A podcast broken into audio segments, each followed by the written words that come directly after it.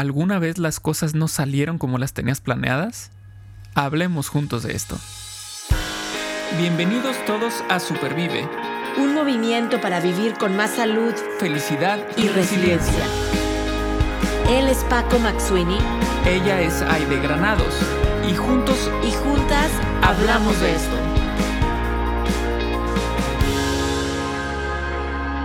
Porque valoras tu salud tanto como valoras a tu familia, Supervive es para ti.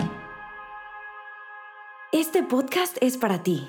El contenido es informativo y educativo. Sin embargo, de ninguna manera constituye consejo médico o sustituye una consulta con un profesional de la salud.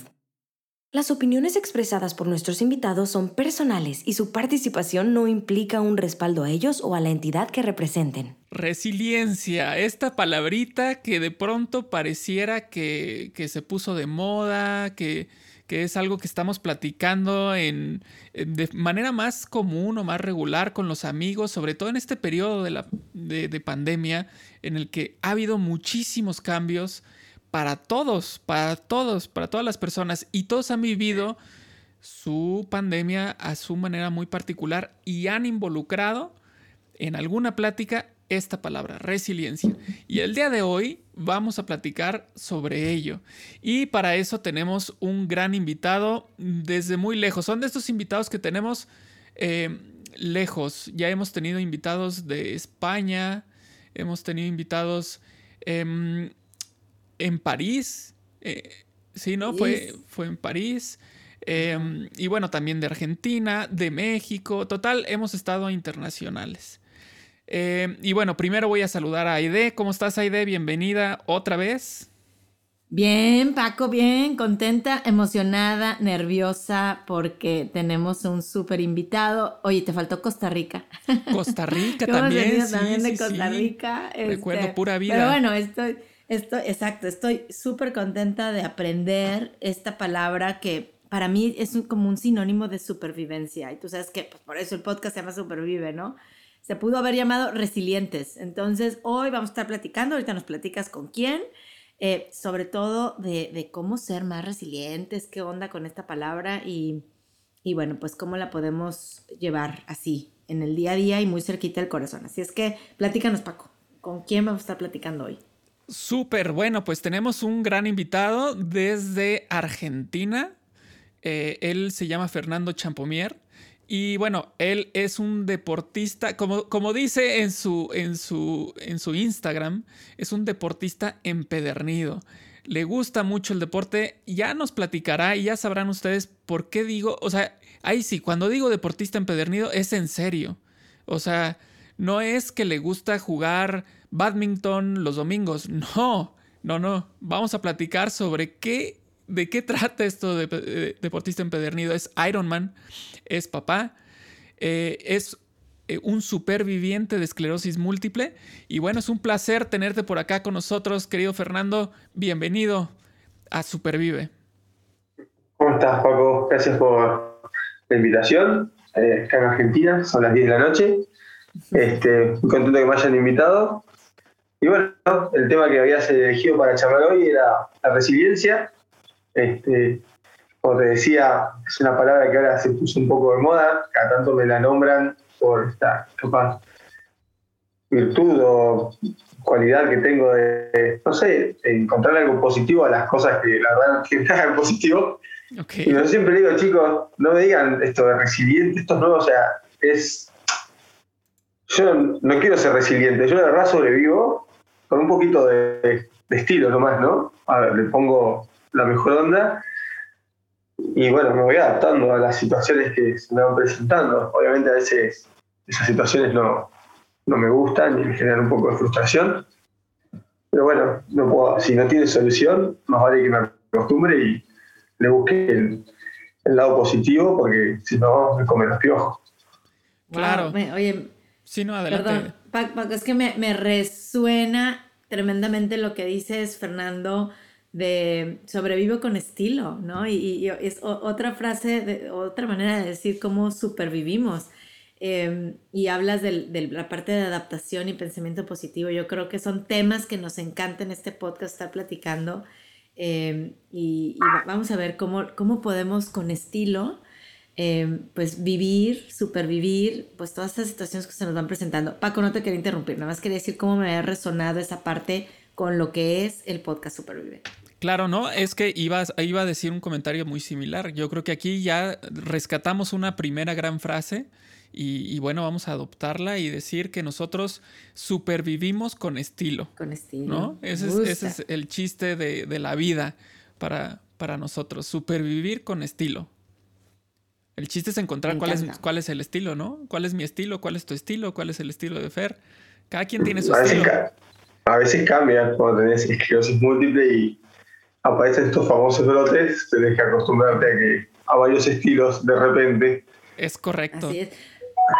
Oye, Fer, y ahorita ya has dicho, ¿no? Eres superviviente de esclerosis múltiple y por supuesto que has practicado la resiliencia. Yo quisiera preguntarte, así como, como inicio de este podcast, eh, cuéntanos cómo empezó todo, ¿no? Eh, porque todo, todo tiene un principio, o sea, creo que un diagnóstico, pues sí, a veces llega, pues sí, de manera inesperada, pero ¿dónde te encontró a ti el diagnóstico de esclerosis múltiple en cuanto a proyectos, sueños, objetivos?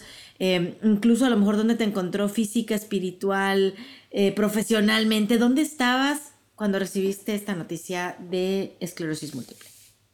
Estaba capaz en el mejor momento de la vida de una persona y el peor momento en el que te pueden dar un diagnóstico porque tenía 18 años, justo. Estaba, si me hubiese diagnosticado a los 10 años, hubiese aprendido desde chiquito a vivir con una patología crónica y hubiese sido mi forma natural de vivir. Pero yo ya estaba acostumbrado a no tener nada y además ya era deportista, tenía fortaleza física y un carácter así como muy persistente y solía solucionar todos los problemas con fuerza física y persistencia y perseverancia y, y por acá, pero bueno, esa era mi forma de vivir y tenía decidido estudiar educación física ser atleta ser atleta, no me importaba que quería ser bueno en algo, en ciclismo, en atletismo, en natación. Recién conocía el triatlón, no me importaba, yo quería competir. Eh, a mí me gusta la competencia, sana, buena, creo que es algo contra uno mismo, no con ganarle a los demás y ser cada vez mejor, mejor, mejor. Tiene que ver con la exigencia, autoexigencia. Eh, bueno, eso era lo que yo quería a mis 18 años y de repente estaba en una competencia iba primero en la general y llegamos a una subida muy conocida allá, yo soy de la provincia, yo soy de Ushuaia, de Tierra del Fuego, del fin del mundo. Este, y íbamos en esa subida que era conocida y yo estaba muy acostumbrado a, subir, a subirla porque estaba cerca de mi casa y no podía subir y me alcanza el segundo, que era mi amigo, ¿no? Es más, yo le di alojamiento ese día para que venga a participar de la carrera y me dice, ¿qué te pasa? no sé, digo, no siento mi, mi pierna. ¿Cómo que no? No la siento. bajamos, porque hay que subir y bajar. Bajamos, como yo era un poco más grandote, la bajada tomábamos velocidad, medio llegamos juntos. Bueno, me ganó. Y teníamos que subir al podio y no podía subir los escaloncitos del podio. Al médico, resonancia, y bueno, eh, tenés eh, ocho lesiones desmielinizantes, neuro no sé cuánto, compatibles con una cosa que se llama esclerosis múltiple. Ok, voy a mi casa. fui a mi casa, no entendía nada. Fuimos al médico, me dijo, bueno, no te preocupes, puedes estudiar algo que sea sin moverse mucho, me dijo. Y yo, no, pero yo digo que hacer, hacer es moverme no, necesito hacer algo con el movimiento.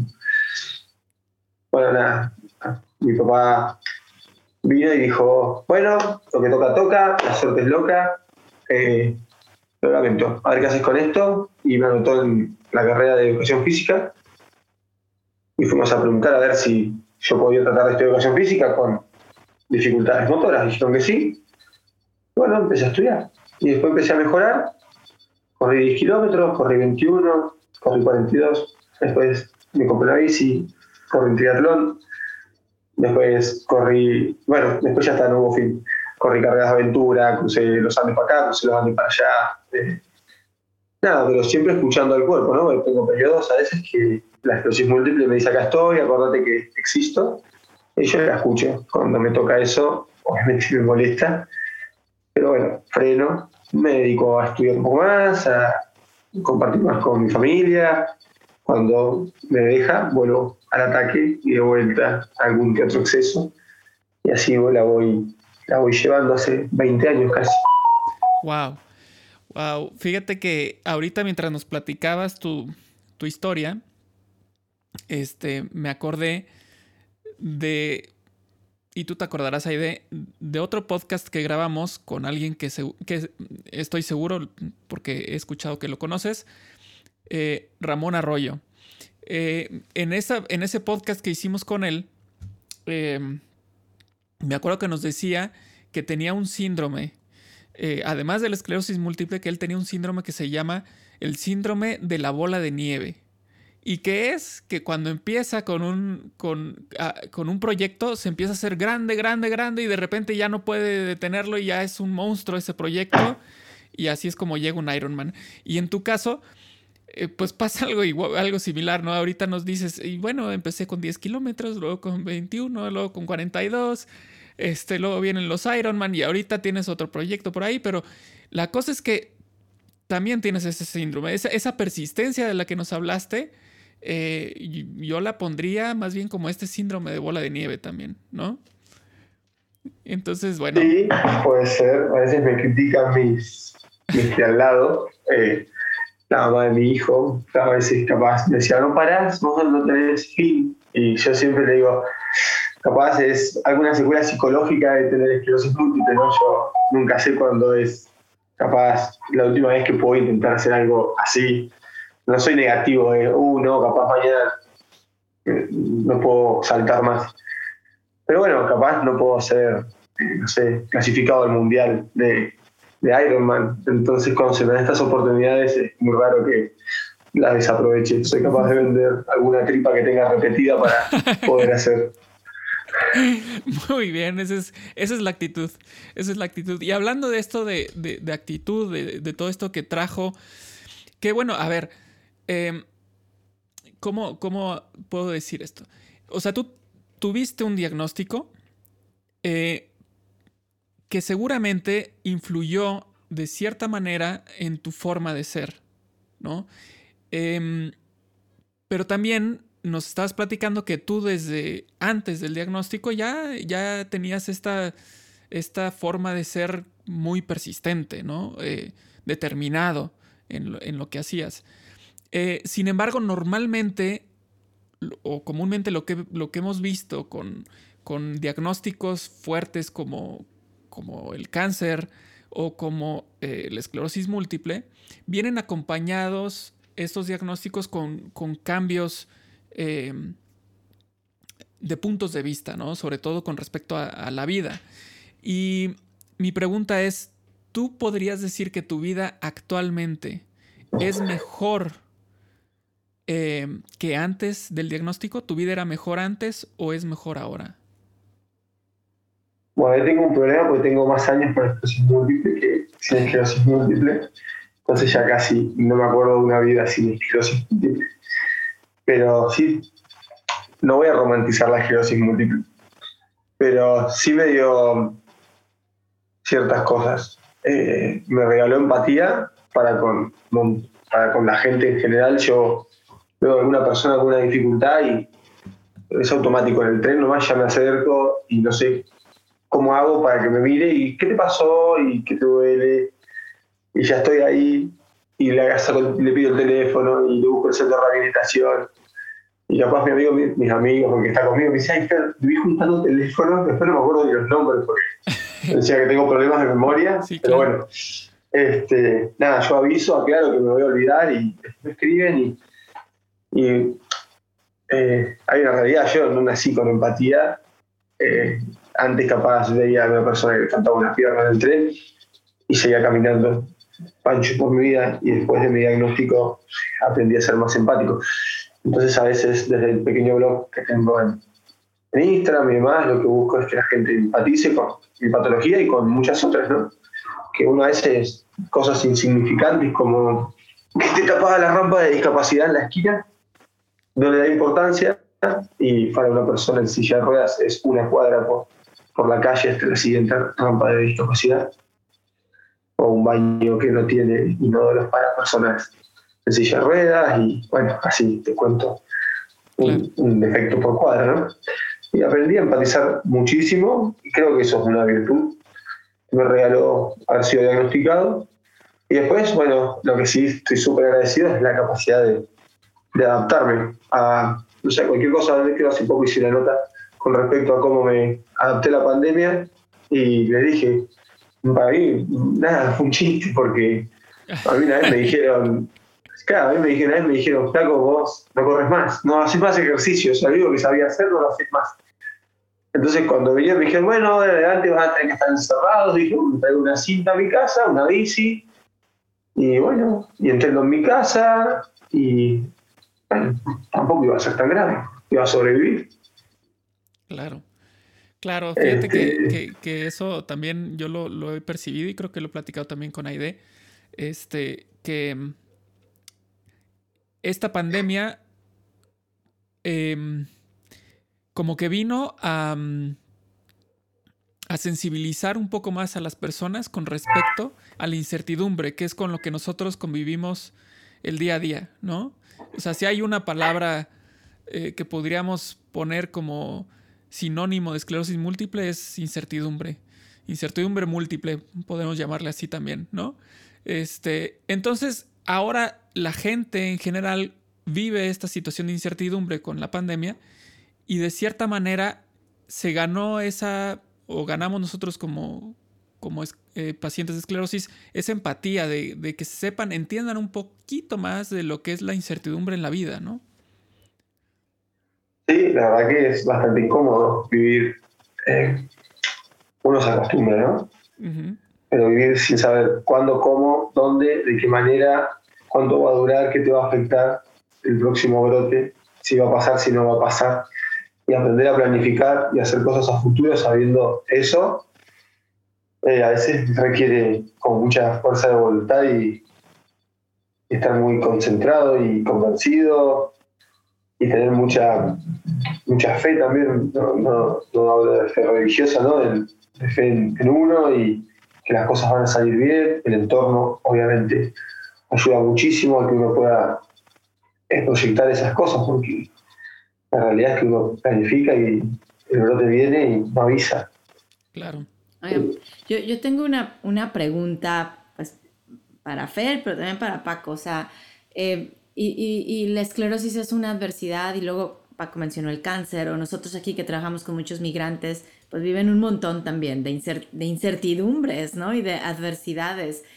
Y, y, mi pregunta es esta, o sea, si la resiliencia, ok, está de moda, eh, se, se, dice, como si se dice fácil, pero, pero no, es, es un tema pues complicado. Eh, Fer, tú nos platicabas ahorita de empatía y adaptación, que dices, bueno, antes no lo tenía tan desarrollado, pero hoy me paro y pregunto y doy mi teléfono y le doy seguimiento y ahí está. Sin embargo, yo, he visto personas que viven una misma adversidad, vamos a decir esclerosis múltiple o cáncer o un problema familiar difícil o económico y que reaccionan de manera diferente. O sea, he visto a la persona como tú que estás diciendo, oye, puedo sumar la empatía, puedo sumar la adaptabilidad y he visto personas que se deshacen, que tiran todo por la borda o simplemente no, no, pueden tener ese aprendizaje. De, de, para ti, Fer, ¿de qué depende? O sea, es algo, porque no es algo genético. Estamos de acuerdo que no es que tú naciste con el gen de la resiliencia y alguien más, no. ¿De qué, de qué dependerá? No sé, debe tener que ver cómo nos educaron de chiquitos y cómo fuimos resolviendo los problemas. Pero es cuestión de dar talleres de resiliencia para o resolución de problemas o yo a veces, a ver, yo trabajo con muchas personas con capacidades especiales, porque hice una especialización con capacidades especiales y la verdad que me sigo sorprendiendo de cómo solucionan sus problemas de manera maravillosa. Yo una vez a un chico que le faltaba un bracito, le fui al, centro de que hacen ortopedia y pedí que le fabriquen un brazo como para que él pueda nadar. Él me dijo, no, si yo nací sin brazo. Yo vivo sin un brazo, no, necesito que me des otro brazo. Bueno, perdón, perdón, me agarré el brazo y me fui. Este, ellos solucionan todo y así tengo un montón de chicos que su normalidad es esa, se adaptaron y lo que necesitan es que no los mires con lástima y los ayudes capaz. Y, pero ellos les dieron las herramientas y yo creo que capaz a la gente hay que darle herramientas para que puedan este, resolver o transformar los problemas. Yo los otros días me contaba ahí en, no sé si conté ahí en el mail, estoy en un campeonato argentino de triatlón, una carrera que me gusta mucho porque fue la primera carrera que me dijeron que no iba a poder correr. Porque hay mucho hace mucho calor, hace 45 grados, 48, 48 grados hizo este, el fin de semana que corrí, por la esclerosis múltiple, nada recomendado. Pero bueno, yo fui ya como 15 veces que voy. me gusta entrar ahí entre los primeros, si se puede. Y este, este, este, fin de semana, antes que pase, hace dos fines de semana, eh, venía en la bici, venía con los primeros, contento por lo que estaba haciendo y se me salió un pedal de la bici. Y me, caí, me quebré la muñeca. Y quería seguir compitiendo para terminarlo, porque 15 veces que fui no había abandonado nunca. Y me faltaba un pedal de la bici. no sé, no, me puse a pensar, uh, qué desgracia. Y dije, bueno, voy a tener que terminar con un pedal. Y pues, subí a la bici y pedaleé 20 kilómetros con un pedal. 20 kilómetros. ¡Qué bárbaro! Y bueno, terminé, obviamente, el puesto 280 y no sé cuánto. Pero bueno, automáticamente, pero fue un segundo que me llamó la atención hasta a mí. No me hice tanto problema. Dije, bueno, la verdad que la carrera es una carrera muy linda, todo el pueblo está alentando, te invitan eh, bueno, te dan agua, no sé qué, y si querés te dan cerveza, te dan vino. Obviamente los deportistas pasa muy, tomamos agua. Pero bueno, ya que iba en los últimos, comiendo despacito, por primera vez, en 15 veces que participo, pude frenar a tomar un agua con algún, algunos barrios, correr con los chicos que les gusta acompañarte. Entonces corrí más despacio con los chicos. Bueno, la disfruté distinto la pasé genial, lo único que salí en el puesto 284 para ser exacto. Wow, wow. Oye, pero es que es, es una habilidad de adaptarse, ¿no? Y como tú dices, pedal, va y la muñeca eh, rota y dices, bueno, pero pues ya estoy aquí. Y luego tienes la posibilidad de empezar a disfrutar otras cosas que no hubieras podido disfrutar, como los niños corriendo o el, el tomarte algo más con la gente que te está echando pues porras, como decimos acá en México. Em, yo creo que ese es definitivamente, yo te preguntaba cómo le podemos hacer para ser más resilientes, ¿verdad? Eh, y, y, yo sí creo que las historias nos inspiran. Y se lo dije a Paco también antes de empezar, leí tu, tu, respuesta, yo estoy entrenando para un maratón con un montón de dudas y telarañas en mi cabeza, ¿no? De si voy a poder, no voy a poder, ya me dio COVID, ya me volví a enfermar, ya me lastimé pero me inspira. Digo, bueno, y, si no llego en el tiempo? ¿Y si entonces disfruto de algo más? Entonces creo que tu historia hoy, Fer, está inspirando a muchos que te, van, que te estamos escuchando em, y, así podemos aprender a ser más, más resilientes. Muchas gracias por, por compartir eso. Lo que sepas que ya sabía que estabas entrenando para algo porque el reloj que tenés en la mano izquierda, ahí está. Duermo con él, corro con él, bueno, todo es mi vida, aquí están las estadísticas. Oye, lo único es que no corro más rápido, ¿verdad? Ahí está, míralo.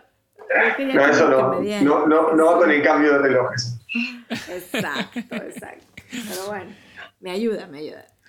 Padrísimo, padrísimo. Pues es que esa, esa experiencia que nos platicas, eh, pues yo coincido con lo que dice Aide, o sea, esa actitud, volvemos otra vez a la actitud, esa actitud de, a ver, me caí, me rompí la muñeca, se rompió mi bicicleta.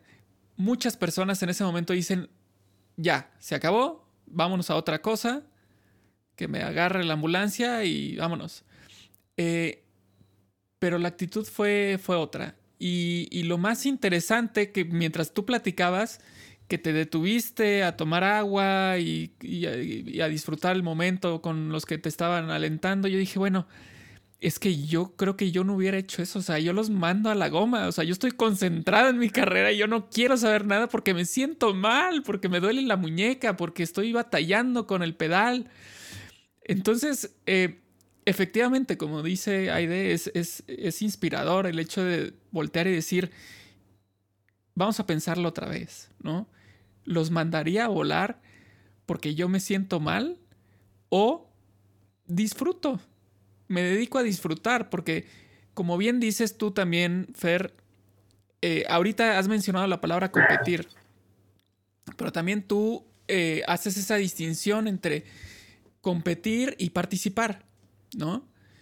Eh, tú participas en una carrera eh, porque te gusta eh, superarte a ti mismo, ¿no? No es, entiendo que no, no entras por, una, por un afán de, de competir contra otro para ganarle al otro, sino pareciera que tu prioridad es tú, tu marca, tus retos, y yo creo que este ejemplo de la bicicleta que se cae, se rompe la muñeca y sigues, es superarte a ti mismo. O sea, ya el ganar la competencia como tal, pues ya pasó a un segundo plano. Más bien esto fue un, eh, pues otra, otra marca en tu, en tu récord personal, ¿no?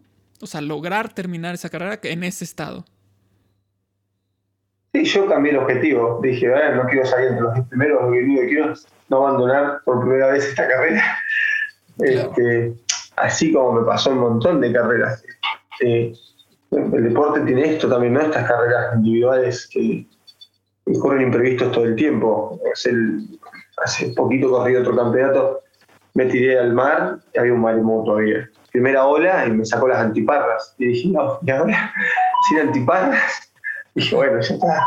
Lo único que tengo que hacer es salir de acá vivo del agua. Y bueno, salí y seguí compitiendo. ¿Qué voy a hacer? O sea, yo agradezco que sigo corriendo, sigo andando en bici, si se me da, que me agarre un trofeito. Obviamente siempre lo quiero hacer lo, mejor que quiero, me exijo, soy súper exigente con, los entrenamientos, me gusta ganar mi categoría, me gusta que me den el premio, pero no me hago ningún problema en, salir último, anteúltimo. El día me la y tuve que ir a correr una pierna con mis alumnos que recién empezamos, tengo un grupo de corredores y me anoté en la carrera y corrí con las chicas y, ah, en una hora veinte los 10 kilómetros, todos contentos. Perfecto. Y la, pasó peor, la pasó peor el organizador, preguntándome qué te pasa. Después yo te expliqué que tengo una enfermedad. No, pero estás bien, pero ya te expliqué. Bueno, listo, te explico otro día. La pasó peor él que yo. O sea, yo ya sabía lo que pasaba, ya sabía que iba a tardar. Oye, tuvimos hace, hace poco, Fernando, que dijiste, un, un podcast, invitamos a, se llama Carlos de Runner, em, que estuvo con nosotros también platicando de pues, las corridas y él, y él habla del sexy pace. Entonces, a veces, a veces no, digo, estás corriendo a una, a una velocidad o algo más, más lento de lo tuyo, pero disfrutando y, eso, es, eso es un sexy pace. Él, dice que corre maratones de 5 kilómetros, ¿no? Así es. no, este, eh, buenísimo. Yo creo que también aquí tocaste un tema que ya habíamos platicado en, otro podcast y es, bien interesante que se conecte y que veamos eh, su aplicación como tal y es este cambio de objetivos, ¿no? Aquí fue un cambio de objetivos sobre la marcha. Estoy, yo tengo mi objetivo ahí, lo tengo claro, yo quiero quedar entre los 10 primeros, pero pasa algo, ¿no? Eh, en tu caso pudo haber sido un brote o en, eh, lo que fue, que fue una caída, pasó algo tengo que reajustar mis objetivos en ese momento y seguir por eso ese nuevo objetivo. Es decir, no está mal cambiar de objetivos. Muchas veces pasan cosas que no tenemos previstas y tenemos que reajustar para seguir avanzando. No detenernos, eh, demasiado ni, ni, lamentarnos demasiado, sino buscar cómo, cómo podemos seguir avanzando, ¿no? Entonces está padrísimo que, podamos, que podamos ligar este, esta plática con, otras que hemos tenido anteriormente. Y bueno, hablaste también sobre este grupo que tienes eh, de corredores y bueno, eres, eres docente, eh, tú formas a otras personas para que para que les guste el deporte o mejoren eh, técnica o que encuentres, encuentren su camino dentro del, deporte. ¿nos podrías decir cómo influye la actividad física, el ejercicio, en tu salud física y en tu salud mental? Y bueno, en la mía obviamente influye casi todo porque es, mi, forma de vida, ¿no? O sea, yo educo a mi hijo con deporte, en mi casa sirve deporte, eh, trabajo del deporte, vivo frente de un natatorio que es donde trabajo, que es deporte, o sea, no existe otra posibilidad en, mi hogar. Em, pero bueno, sacando que se convierta en un exceso, como sea en mi caso, em, siempre recomiendo, o sea, a la población en general, no a las personas con esclerosis múltiple, hacer el hábito, el buen hábito de cosas saludables, no solo deporte, también podemos incorporar ahí un poquito de la nutrición, la hidratación, otras cositas, los chequeos también, que hay que hacerse todos los años, este, porque la excusa es buenísima, tengo esclerosis múltiple, no hago nada, me tiro del sillón, uh, me diagnosticaron fibromialgia, me tiro en el sillón, bueno, yo sé que es bajón y que no todas las personas con esclerosis múltiple eh, tienen la esclerosis múltiple que tengo yo, que es capaz me permite correr o correr un Ironman, pero bueno, vamos a buscarle la vuelta, encontrar la actividad que a nosotros nos resulte, repetirla, generar un hábito, lunes y viernes, martes y jueves, una hora, es mi hora, no se suspende, no nada y eso nos va a traer un montón de beneficios, tanto para la esclerosis múltiple, no la va a curar, claramente, pero capaz bajamos 10 kilitos y nos baja la presión y no tenemos colesterol, que la realidad es que nadie se murió de esclerosis múltiple, porque en general vienen algunas cositas por el costado. Así que bueno, a veces es difícil encontrar actividad que a nosotros nos, nos sirva te lo digo porque hay un montón de gente. Che, Fer, voy al gimnasio. Bueno, a ver, hagamos fuerza porque estás debilitado. Al otro día, che, Fer, no, nunca más en la vida fuerza. No puedo mover las piernas de la espasticidad que tengo. Bueno, eh, con, bueno es probar, es probar. Eh, a mí trabajar la fuerza me hace muy mal y conocí un chico que me escribió la mamá con esclerosis múltiple que estaba desesperada porque el hijo le habían diagnosticado esclerosis múltiple, la tranquilicé y acabo hace unos años acabo de verlo campeón del mundo de levantamiento de pesas olímpico.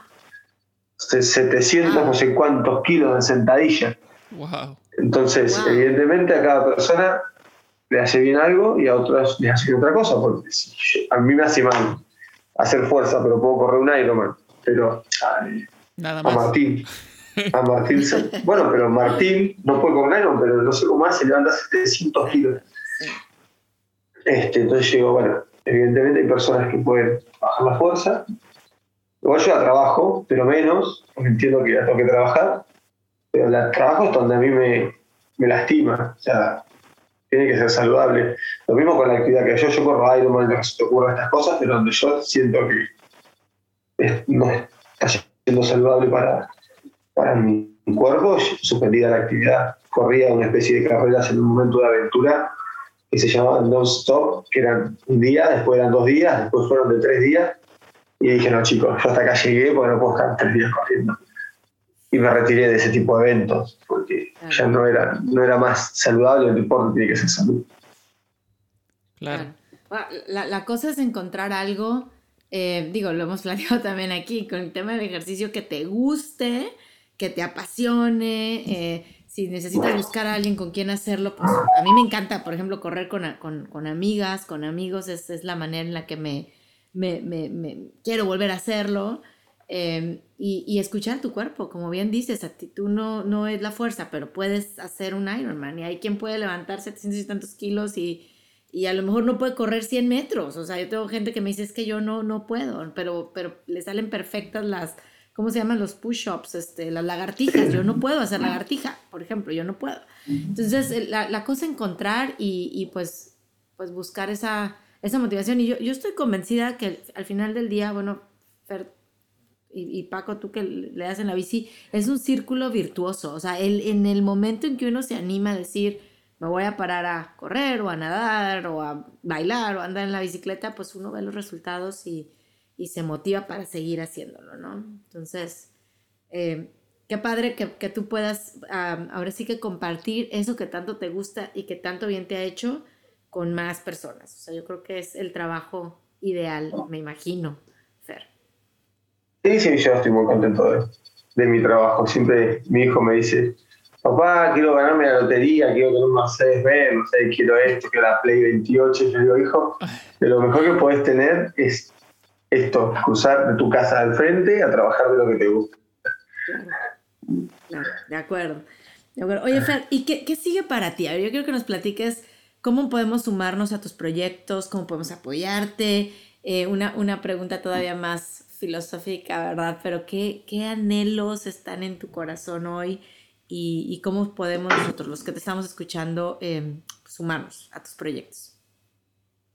No, como anhelo, me, me gustaría como que crezca más esto de visibilizar patologías poco frecuentes para que la gente empatice más o se informe más con personas que la pasan mal, ¿no? No sé, conocí dos chicos con fibromialgia, yo sabiendo lo que era la fibromialgia, me tuve que ir a leer porque te juro no les podía encontrar la vuelta cuando entendía, se quejan de todo estos chicos. Entonces me tuve que ir a leer a mi casa porque, bueno, después leí realmente no, había, no encontraba la vuelta, traté, me ayudé, bueno, a, un especialista y ahora estamos haciendo un poco de ejercicio y les cuesta, pero al principio pensé que me metían excusas, digo, me están cargando, pero no, era una patología un poco más complicada de lo que sonaba. Este, y así pasa con un montón de patologías. Así que bueno, así es mi toda arena que pongo ahí desde Emstrom para visibilizar mi patología, pero también otras, ¿no? siempre digo que es en post de los pacientes, no de, de, la, de mi enfermedad. Después, personalmente, ahora con esto del COVID, como que entré en un limbo de que ya no quiero hacer muchos más planes, porque la verdad me cachetearon para todos lados. Este, la verdad que tengo apoyo acá en Argentina, viajo bastante a competir, me invitan los organizadores. No he salido mucho del país, eh, ahora está complicado, tengo bloqueada mi visa para Estados Unidos, porque acá no están atendiendo en Argentina. Tengo el Mundial en St. George, eh, que iba a ir ahora el noviembre que pasó. Quería ser la primera persona con esclerosis múltiple participar en un Mundial, pero en la categoría eh, general pero bueno, no se pudo. Era Nueva Zelanda, me lo suspendieron a San George, me lo, me lo trasladaron a Finlandia, no sé ni dónde queda Finlandia. Este, lo único que vi es que no piden visa, entonces bueno, eso me puso más contento. No, pero nada, y tengo unas carreras ahí anotadas, que como quiero tachar ahí de, de mi lista de cosas épicas para hacer, y me queda el Ironman de Lanzarote, eh, el Norseman, que es en Finlandia también, un, triatlón extremo, que corre ahí en, los, en el mar de allá que es helado. Y tengo para este año, supuestamente en Brasil, eh, otra carrera ya Fodaxman, que son, bueno, son como unos Ironman, pero eh, peor, bueno, no peor, más largos o más duros. Este, el Fodaxman, es 4 kilómetros nadando, pero bueno, para que sea más difícil es de noche. Y después son 180 en bici, pero para que sea más difícil, no sé, hay que subir como a 3.000 metros. Y después son 42 kilómetros corriendo, pero para que sea más difícil, 18 son en subida. Ay, no, bueno. Y para que sea más difícil, en el medio de la selva en Brasil. Bueno, ese es el que tengo en mente para este año. Y escuchando Ray Conniff durante toda la competencia. Pero bueno, si el cuerpo me deja, si la verdad que en Argentina el, limitante hoy en día es la economía, y salir del país para nosotros es un poco complicado. Así que bueno, nada, pero hay actividades acá para hacer en el país también y me, tienen, me mantienen entretenido. Oye, pues muchos, muchos planes. Eh, y, cuando vea, cuando me pueda anotar en Cozumel, le aviso a Paco y me voy para. Y, cuando vengas otra vez al maratón en Dallas, me avisas, por favor. No, pero a Dallas no fui, ¿eh? Lo corrí online. Bueno, fue Lo corrí acá a la, vuelta, a la vuelta de mi casa, lo corrí. Oye, bueno, pero que te inviten a uno y ya la visa, por favor. A Boston, Nueva York, algo así, Chicago. Este, Napa, California, vámonos. Quiero correr allá en Estados Unidos una carrera que se llama Escape de la Isla de, Alcatraz. es, un ah, triatlón, que, en San Francisco que larga desde Alcatraz. ¡Wow! Ahí está padre, debe estar padre. Pero nada en esa parte, de Alcatraz a, San Francisco, dicen que está las corrientes ahí buenas. Sí, es difícil, pero no importa. pero eso es lo que le pues gusta. Oye, pero hay que seguir a Fernando, sí, pues sí. Eso, lo, eso, lo, entretenido.